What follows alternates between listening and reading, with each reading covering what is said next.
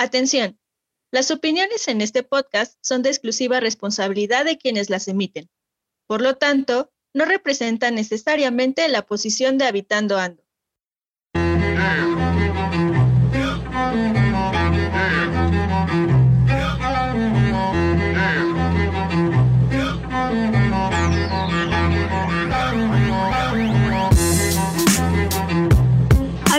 Habitando Ando es un podcast dirigido a todas y todos los habitantes de cualquier lugar que sin importar el contexto, viven, sienten y piensan el territorio según su andar.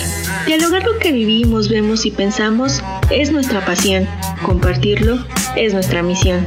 Ajuste sus audífonos, prepare su café, porque las charlas con el territorio están a punto de suceder.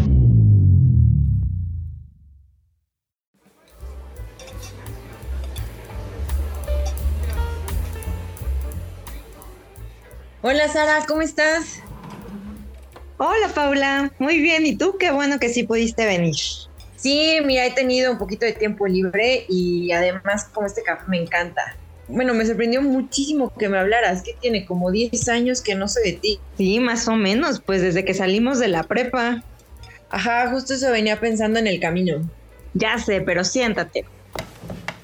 Listo entonces, a ver, cuéntame, ¿cómo has estado? ¿Por fin sí estudiaste teatro o no? Sí, sí estudié teatro, pero pues ya sabes, ¿no? En este rubro con muy poco trabajo, pero pues todo bien, ahí avanzando. ¿Y tú qué tal? Bien, gracias. Sí, eso estaba viendo en tu perfil, pero no suenas muy animada. No, pues es que la verdad sí es un poco complicado. Eh, o sea, es algo que me encanta hacer, pero no he encontrado un trabajo que me guste tanto como el teatro. Incluso ahorita pues, sigo sin trabajo. Pues mira, no quiero emocionarte de más, eh, porque tampoco sé si es algo que a ti te va a interesar, pero justo quería platicarte de una idea que traigo. Pensé en llamarte a ti porque la verdad vi un poquito en redes y me gustó mucho lo que estás haciendo. Entonces quiero contarte pues el proyecto que traigo en la cabeza. Ok, pues, pues te escucho, digo, lo peor que puede pasar es que no me interese. ok, te cuento. Bueno, va. Mira, yo estudié psicología y pues por alguna extraña razón terminé como psicóloga de una cárcel en otra ciudad. Ah, ok, ok. Pero pues eso qué tiene que ver conmigo. Ahí voy. Mira, estuve trabajando cuatro años en ese lugar, pero ya me ofrecieron la plaza aquí, también en la, en la cárcel. Y la verdad es que sí extraño mucho, entonces acepté y me regresé. Ya tengo cinco meses trabajando acá. Mm, ok, ajá. ¿Y más? Bueno, pero aquí viene lo que traigo en mente para nosotras y creo que podría interesarte. En la cárcel en la que yo estuve hace tiempo, teníamos un programa de teatro y a mí me encantó. Desde mi experiencia como psicóloga, creo que de verdad ayuda mucho a los presos. Era un programa que los ayudaba a sentirse mejor. Ah, oye, suena bastante bien, ¿eh? Sí, y la verdad, para ser honesta, pensé en ti porque sí vi tus redes y vi que tienes muchos proyectos que están en comunidades, que ayudan en aspectos sociales y la verdad es que yo quiero un proyecto así y creo que necesita a alguien como tú que tenga esas ganas de hacer las cosas y que también le guste ayudar. Pues sí, fíjate que pues la verdad a eso me refería cuando dije que no encontraba un trabajo que me gustara tanto como el teatro. Ningún proyecto bien encauzado pues me agrada, ¿eh? Me gusta, me gusta mucho tu idea, pero pues ¿cómo lo podríamos ir trabajando? Pues honestamente no es algo seguro aún, más bien es como un proyecto que traigo en mente y que quiero decirle a mis jefes para poder implementarlo aquí en la cárcel. Y claro que me encantaría que tú me ayudaras a hacer todo este proyecto y que pudiéramos trabajar juntas. Sí, claro, me encanta. Si quieres, déjame pensar en, en algunas ideas y nos reunimos el viernes para ver ya el planteamiento. ¿Qué te parece? Perfecto. Además, con lo que vi en la cárcel, creo que el trabajo que podemos hacer con los presos va a ser de mucho éxito para que se puedan reincorporar a la sociedad. De verdad que el teatro les ayudó muchísimo. Me encanta. Ya hasta se me están ocurriendo algunas cosas, pero bueno, no me adelanto, no me emociono, quiero trabajarlo bien. Va, me late, pero bueno, ahora cuéntame un poquito de ti, ¿cómo te va? ¿Tienes novio? Sí, sí tengo novio, ya llevo algunos años con él. Ay, qué padre, ¿y cómo lo conociste? Conocí en el lugar donde eh, estudiamos y pues nos empezamos a conocer y empezamos a salir. ¿Y tu habitante?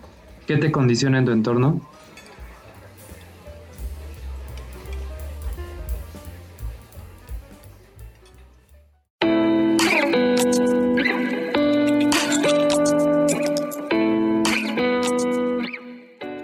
Bienvenidos habitantes en esta quinta temporada. Soy Ale Chamorro y en conjunto con Rufo López y claro, nuestra invitada especial, abordaremos por primera vez un tema que está asociado con el arte y con un espacio existente en nuestro territorio que no se pueden imaginar. Entonces, vayan preparando de una vez su café habitantes porque la charla se pondrá bastante interesante. Y para no perder la costumbre y cederle el micrófono, te pregunto, Rufo, ¿Qué opinas del tema que vamos a abordar? Gracias, Ale. Hola, ¿qué tal, habitantes? Gracias por escucharnos. Como sabemos en nuestro contexto diario, al escuchar la palabra ciudad, sabemos de un espacio abierto, pensado en personas que se mueven de un lugar a otro, realizando actividades recreativas, sociales, entre otras. Pero estoy seguro que ninguno imaginó en las cárceles, que esto también forma parte de nuestras ciudades y que además dentro de estos espacios se realizan eventos artísticos. Y para saber más de este tema, el día de hoy contamos con la presencia de nuestra invitada Sandra Carrasco Aguirre. Ella es licenciada en Ciencias de la Comunicación, profesora en la Universidad de Guanajuato, directora, gestora y dramaturga del proyecto Manos en Escena. Sin más preámbulo, Sandra, bienvenida a este espacio. Gracias Ale, gracias Rufo y gracias a los habitantes que nos escuchan por esta invitación. Gracias. No, al contrario, muchas gracias Sandra por estar con nosotros y en verdad compartirnos parte de lo que has desarrollado, donde sabemos que no solamente involucra trabajar con personas privadas de su libertad, sino que también es montar toda una obra de teatro en un espacio que como ahorita nos los ha mencionado Rufo, a veces se nos olvida de su existencia, ¿no? Para ya comenzar con esta charla, me gustaría que primero nos cuentes desde tu experiencia, ¿cómo es que percibes estas zonas donde generalmente se ubican las cárceles? Sí, eh, los centros penitenciarios, como los conocemos, o centros de reinserción o centros de prevención,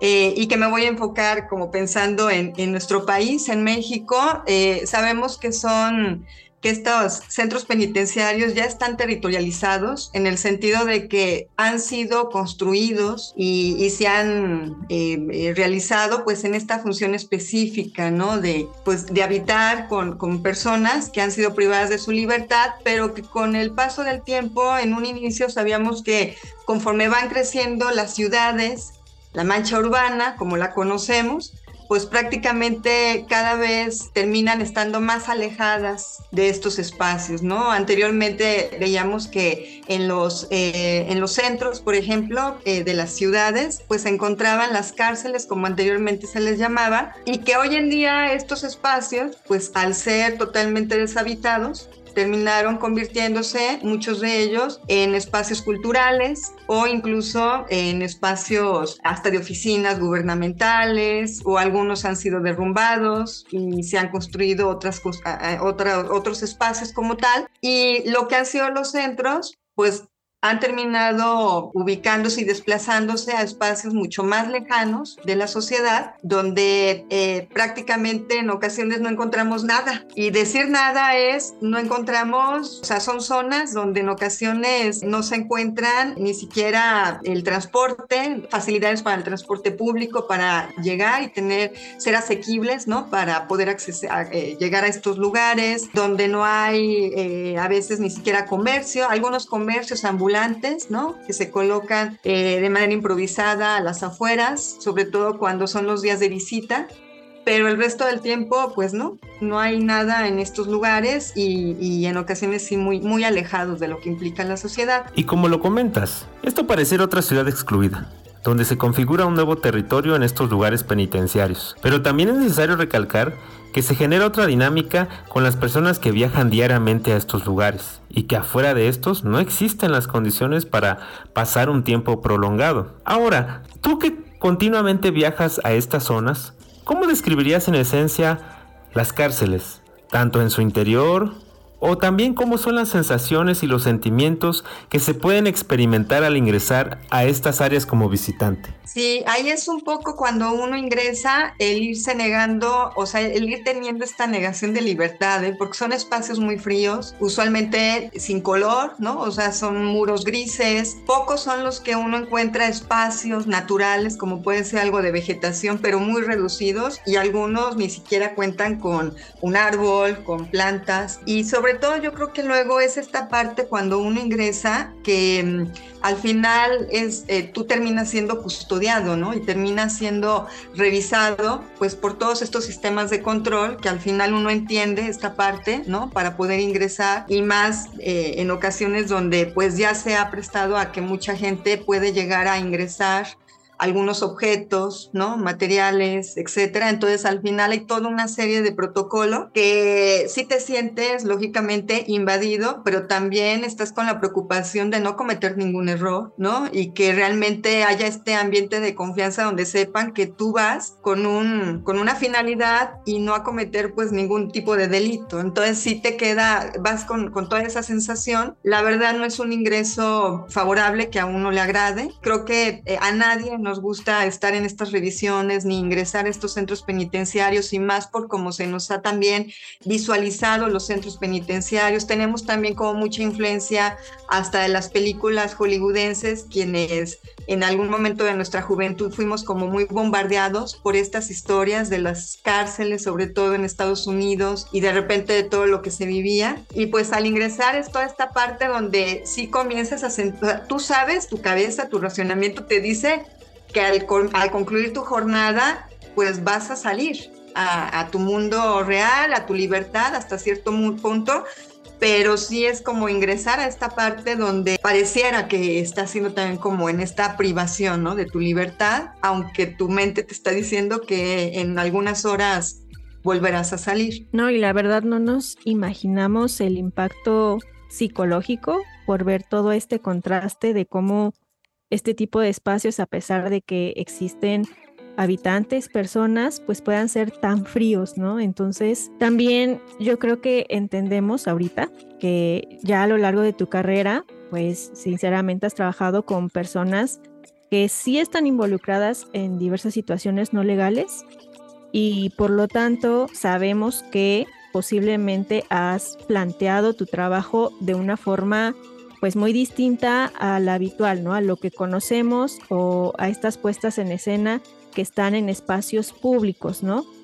Entonces, aquí pues va la pregunta que probablemente nuestros habitantes quieren saber y es ¿Por qué decidiste desarrollar tu profesión en las penitenciarías? Bien, pues también yo me lo he llegado a cuestionar y creo que es un espacio donde nadie quiere ir, para empezar, ¿no? Nadie quiere ir y mi, mi, trabajo artístico lo he desarrollado desde muy temprana edad en proyectos sociales y buscando esa incidencia o ese impacto que se pueda generar. Y la verdad es que el llegar a centros penitenciarios sí fue una casualidad, bueno, más bien fue un momento en donde yo trabajaba en una institución que era que se llama CASA, que es Centro de Apoyo para Adolescentes en San Miguel de Allende, aquí en el estado de Guanajuato, y eh, la directora trabajaba, yo era dirigía el grupo de teatro y la eh, directora nos solicita el poder dar talleres y apoyar en la dirección de un montaje en el centro penitenciario. Y fue de esa manera. En mi carrera eh, llegué a prestar el servicio social en el centro penitenciario de la ciudad de León, sin embargo, era desde el periodismo, realizar boletines, etcétera, y fue a esta casa que realmente comencé y de ahí comencé a tener como algunas invitaciones o eh, propuestas para empezar a trabajar en centros penitenciarios hasta que pasó el 2019, eh, donde me invitan también a participar, pero en un centro federal que está ubicado en Ocampo, aquí en el estado de Guanajuato, y es un centro federal que se dedica a hacer proyectos para el Festival Internacional Cervantino y quien inicia es el maestro Jorge Correa. Y bueno, me invitan, cada año invitaban a diferentes directores y tuve la fortuna de que me invitaran para dirigir el montaje que se presentó en ese año con, el, con la obra Horizontes de la Mancha, que fue una obra sobre el Quijote y Cervantes en esta eh, desde el trabajo, ¿no? Desde cómo se iba realizando. Pero sí, realmente la mayoría, yo cuando he hablado con algunos compañeros y compañeras que trabajan también en penitenciarías, hasta ahorita no he conocido a alguien que me diga, ah, yo quise siempre trabajar en una penitenciaría. Sí, y que posiblemente a la hora de elaborar estos trabajos, a la hora de acercarse eh, a promocionar quién quiere participar, que posiblemente mucha gente pues tenga como la duda, ¿no? O no se familiarice, familiarice mucho en cómo hacer estas pues, actuaciones o representaciones, ¿no?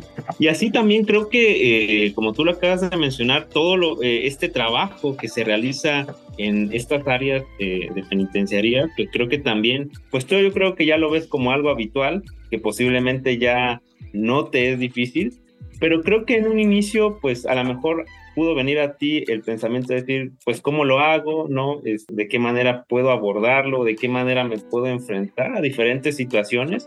Y aquí yo creo que va otra de las preguntas que puede apoyar más bien a muchos eh, de nuestros oyentes, es que otros casos análogos tú te pudiste guiar o posiblemente ¿de dónde pudiste retomar esta idea de este proyecto que, que, ahora llevas para realizar estas obras teatrales dentro de las prisiones? ¿no? ¿Cuál fue como tu primera base para poder iniciar? Y claro, y las que se han permanecido hasta el día de hoy. Sí, cuando inicié realmente eh, creo que me faltó mucho esa parte de indagar, ¿no? De empezar a buscar y que cuando lo empecé a hacer me di cuenta también una gran carencia. Una, que hay poca documentación del teatro penitenciario y dos, hay poca gente que se dedica a realizar el teatro penitenciario.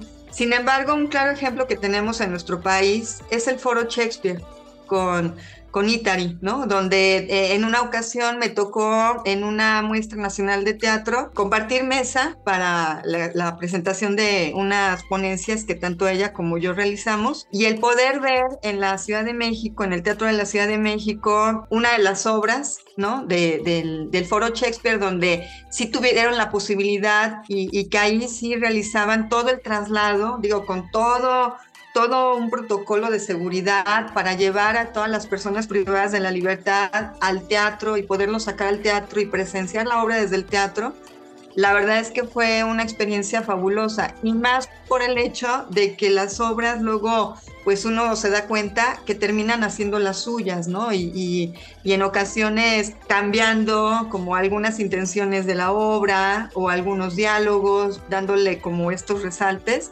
y para mí fue como muy enriquecedor esta parte de empezar a aprender cómo desde otra perspectiva comenzaban a hacer un teatro y desde un enfoque netamente profesional.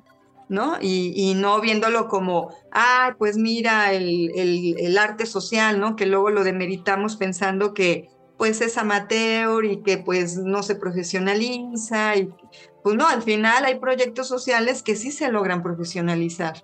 Y para mí fue, esto fue mucho antes de participar en el 2019, aunque yo ya trabajaba en centros penitenciarios.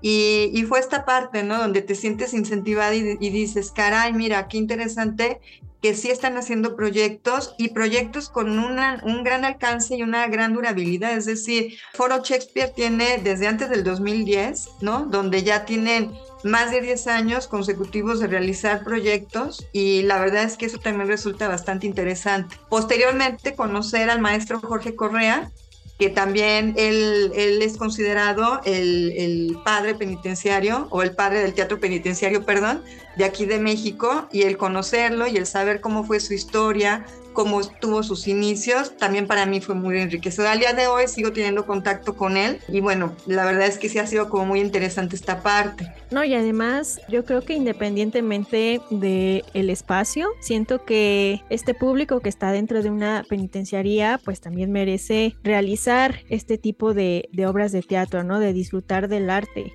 y que incluso también aquí viene un punto importante y que también quisiéramos preguntarte de cómo es que el teatro tiene ciertos beneficios a nivel corporal, mental, para estos individuos que están confinados? Sí, Ale, y fíjate ahorita que hablas de la palabra confinada. Yo recuerdo mucho, digo, en pandemia, ahora que todos lo pasamos, al final estábamos en, una, en un confinamiento. Digo, no podemos comparar ante un centro penitenciario porque estábamos en nuestras casas, en un cierto estado de confort, en nuestros espacios. Claro, había espacios muy violentos que a veces no era el espacio más seguro para muchas familias o para muchas personas que pertenecían a las familias, pero al final era un confinamiento y creo que todos y todas las personas, me atrevería a decirlo, llegamos a sufrir o a padecer de cierta manera este confinamiento, ¿no? Y, quienes pudieron tener la posibilidad o, o, quienes tenían que salir a la calle por trabajo,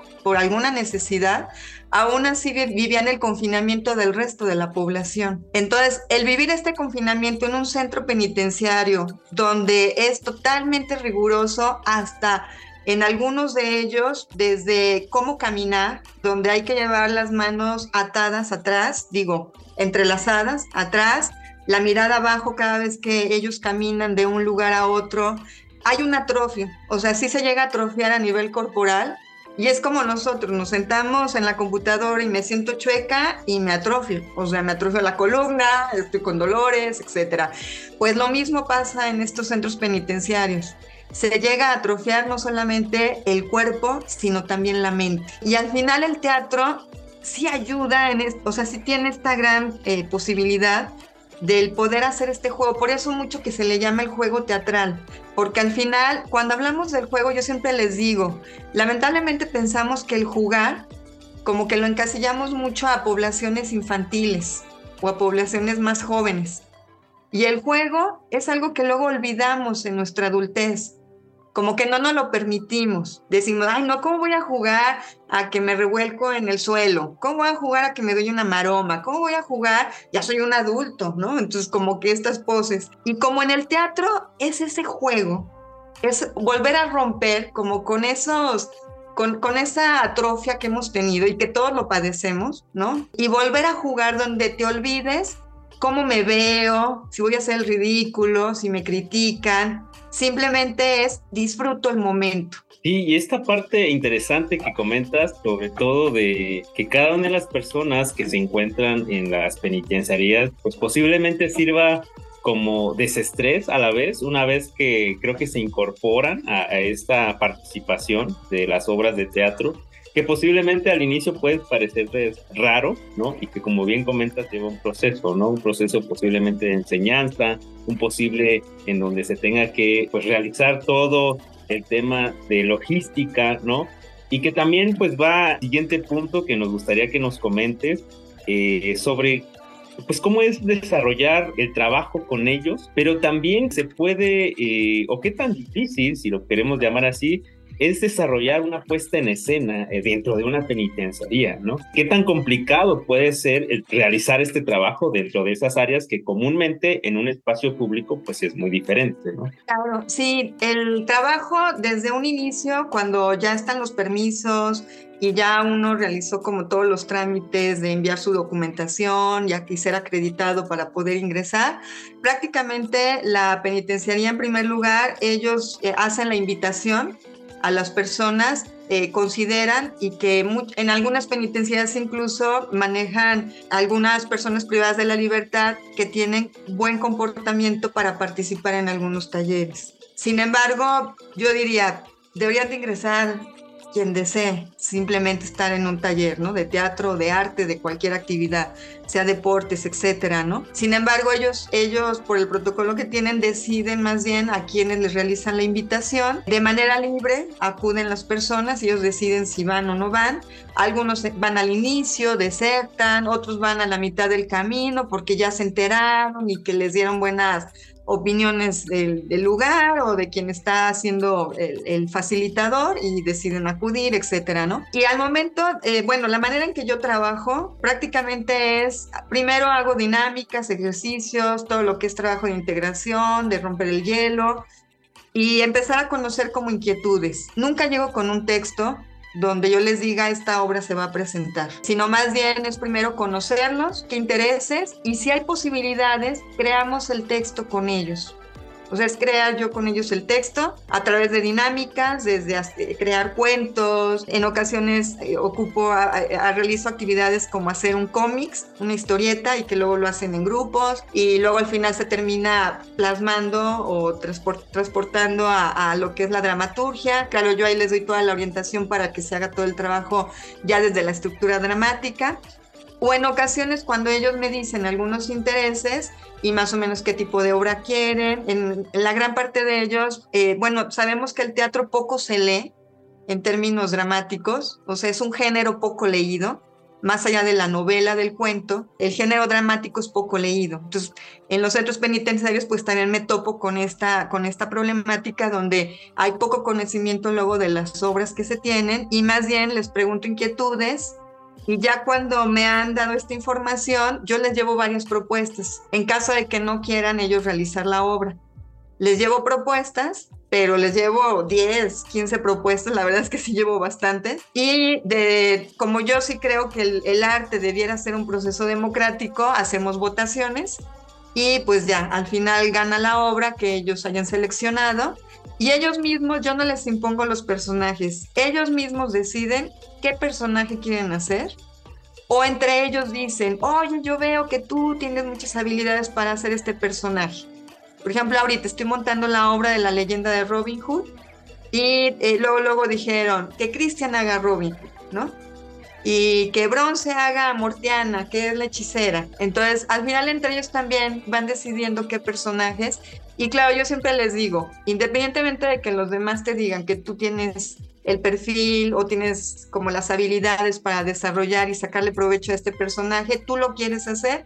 Y si la persona me dice que sí, se queda con el personaje y si no, cambia con otro rol, ¿no? Sí, y retomando un poco este punto que comentas de esta eh, variedad de obras que, que tú bien señalas y que también pues esto que acabas de comentar, un punto importante cuando algunos no pueden por algún tema que tengan de audiencia o de visita, no lo sé. Sumado a todo esto, ¿Ha existido alguna obra de teatro de algún tema que posiblemente eh, te hayan prohibido pues dar a conocer en alguna penitenciaría o ha existido alguna restricción sobre temas específicos o siempre ha sido libre el tema que tú has propuesto? Nunca me han dicho que algún texto no esté indebido, ¿eh?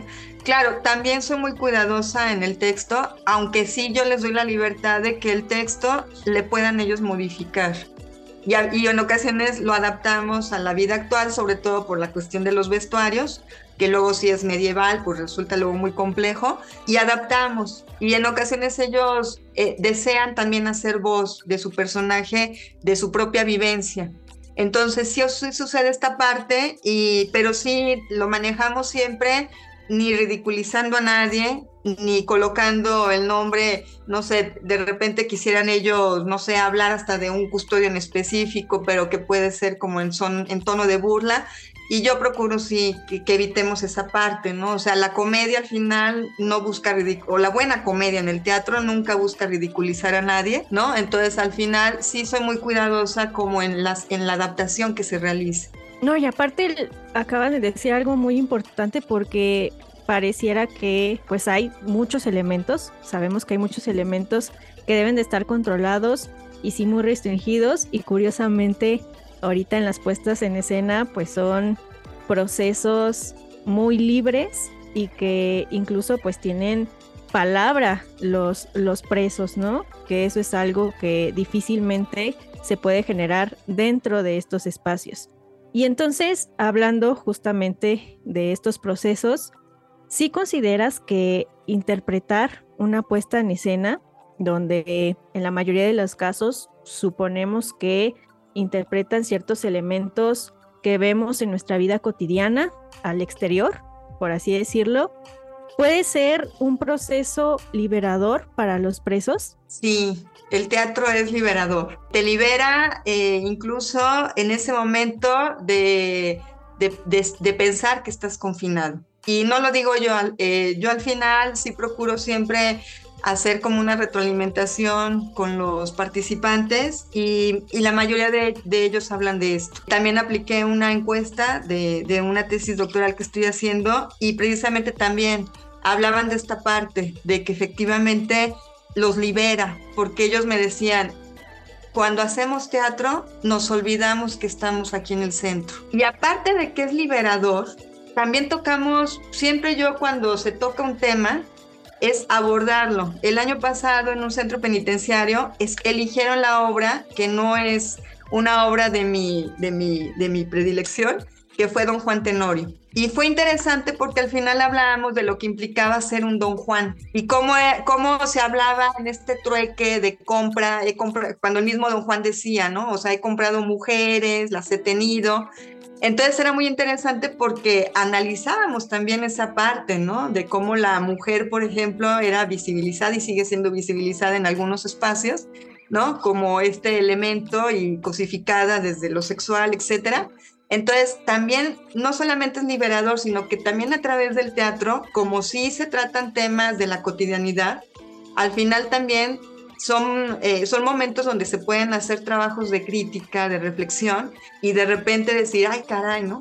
Me platicaba a mí un comandante del ejército, ¿no? Que fue comandante del ejército, me dice, Sandra, es que imagínate, yo eh, antes de estar aquí en el centro penitenciario, pues yo daba órdenes, yo decía que se hacía, yo incluso hasta indicaba que quería comer, o sea, todo era a mi servicio y bajo órdenes. Y de repente aquí contigo, pues fue empezar a jugar en el suelo y de repente hasta un momento en que estuve gateando y jugando. Yo le cuestionaba, bueno, ¿y eras feliz con esta? Porque al final todos hacemos un personaje de nosotros mismos.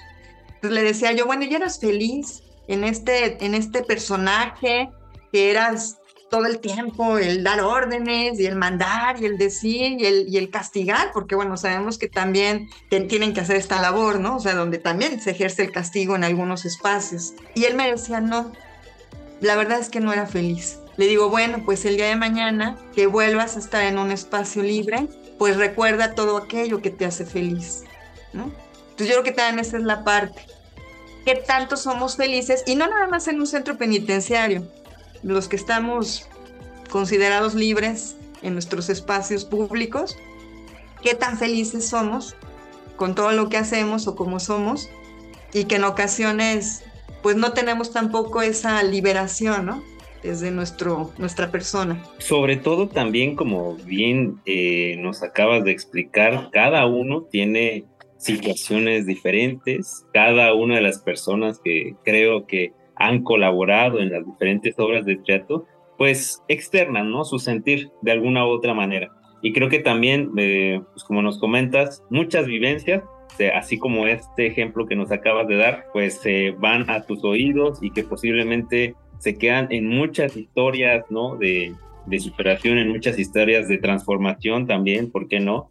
Pero también algo muy importante a todo esto, creo que se liga al tema de la familia, ¿no? Al final eh, son personas que pasaron por estas historias y que también indirectamente se vinculan a sus familiares, ¿no? Y, y también en todo esto de la obra, o más bien en la elaboración de las obras, pues también la familia creo que juega un rol muy importante y en este sentido, tú que tienes más el panorama de ya toda esta experiencia que tienes, ¿cuál consideras que han sido una de las mejores reacciones por parte de los familiares a la hora de ver a un familiar que está preso en una puesta en escena, ¿no? Como tú bien dices, actuando de alguna manera, haciendo algo que posiblemente jamás en su vida pensaron que harían pero que ahora están ahí, ¿no? Representando eh, alguna obra de teatro. Sí, la verdad es que eh, luego escucho a los familiares cuando estoy ahí en las obras y me pongo o, los observo desde sus reacciones, pero luego escucho mucho a los señores y a las señoras cuando eh, me platican qué les dicen sus familias. Y la verdad es que sí llega a ser muy gratificante, una, por el hecho de ya no verlos en esta institucionalización del uniforme que te marca y es el sello, ¿no? Donde te tiene como un delincuente, ¿no?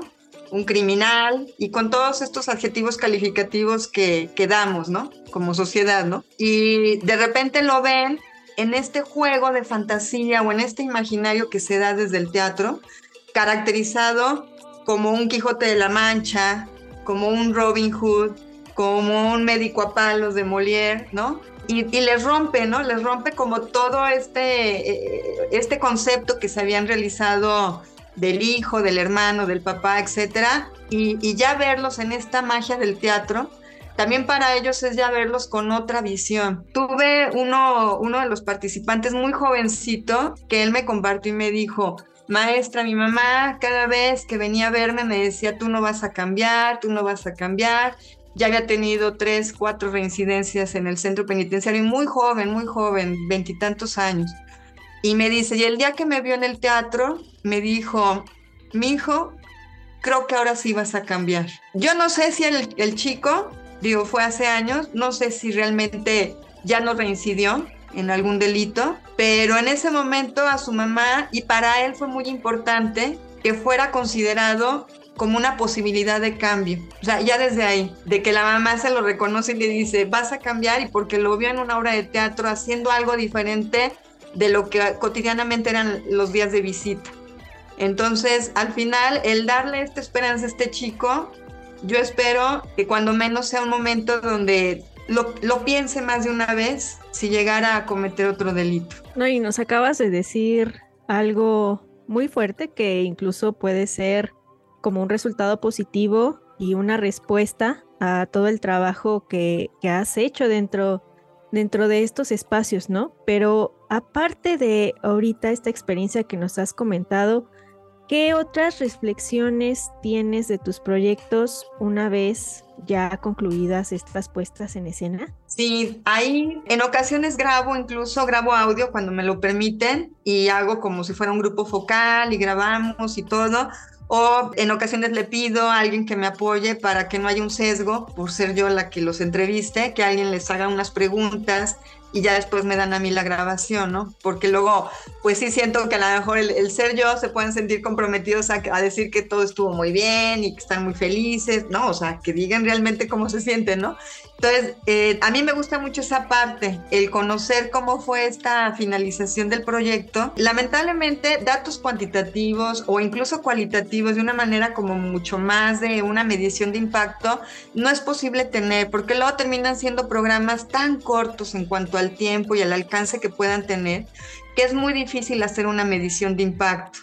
Entonces solamente se pueden tener como pequeños sondeos de reflexión, donde uno pueda ir más o menos pues como su nombre lo dice, sondeando cómo se va presentando este tipo de talleres. Y también no es posible luego tampoco hacer estas mediciones porque luego los transfieren a otros centros y en el otro centro a lo mejor no hay taller de teatro o eh, dejaron de ir porque eh, les abrieron un taller de carpintería donde puede ser su, su, sustento y su fuente de empleo porque muchos de ellos llegan a mantener a sus familias afuera y ahí les pagan, o hay algunas maquilas que luego eh, trabajan al interior de los centros y ellos tienen que hacer jornadas de ocho horas y tienen que dejar los otros talleres para poder eh, tener este, este sustento económico.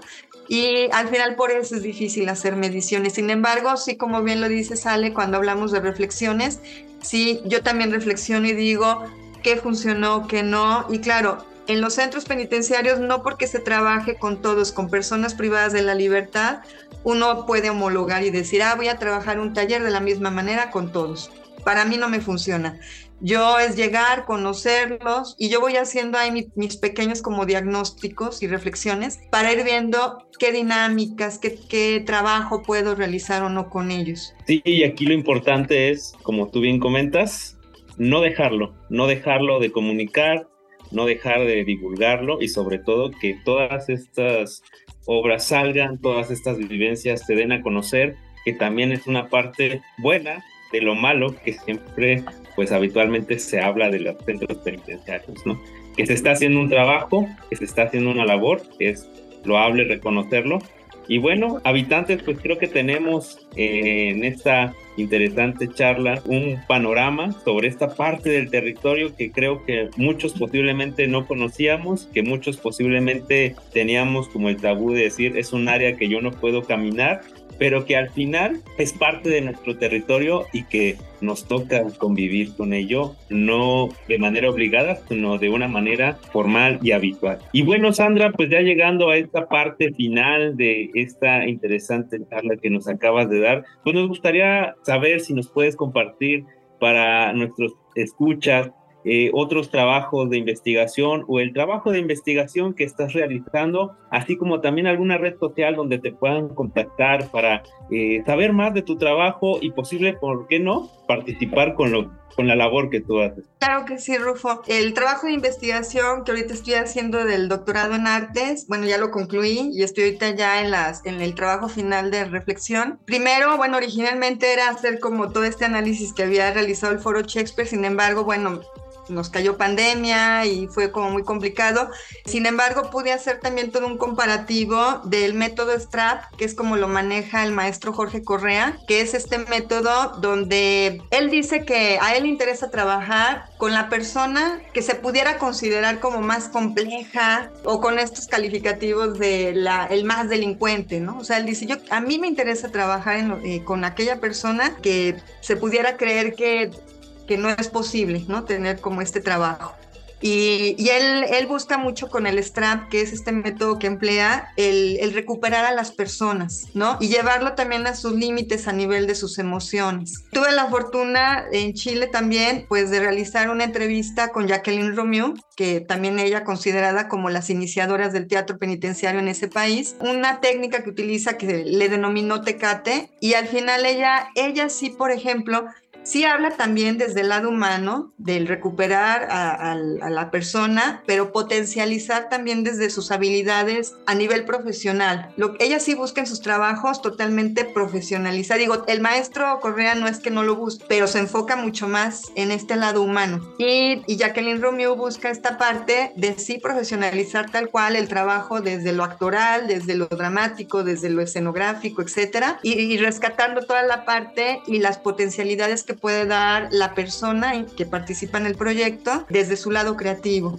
Entonces, ha sido como muy enriquecedor conocer estos dos métodos y, poder haber eh, conocido también los centros penitenciarios de ambos países para poder tener también como todo este comparativo, ¿no? Que la verdad sí es muy diferente en algunos espacios, ¿no? Y en cuanto a las redes sociales, me pueden encontrar como en Facebook, eh, Manos en Escena, en Instagram me encuentro como Manos Escena y bueno, mi correo electrónico es manosenescena.gmail.com y claro, yo siempre he dicho, mientras haya personas que se sumen más a estos proyectos, yo creo que podemos hacer como eh, mayores progresos y, a pasos muy lentos, pero creo que se puede. Y que sean proyectos que tengan un largo alcance, que sean con larga duración, sobre todo esa parte. Perfecto, muchas gracias Sandra nuevamente por acompañarnos.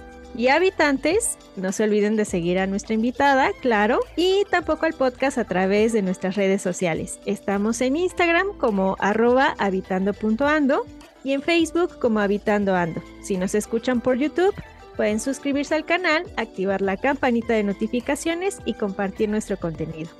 Yo soy Ale Chamorro y me encuentran en Instagram como ale.chvillordo. ¿Y a ti, Rufo? Gracias, a mí me encuentran en Twitter como arroba rufoloe. Perfecto. Disfruten, conozcamos más las bondades sociales del teatro y vivan su territorio. Nos vemos.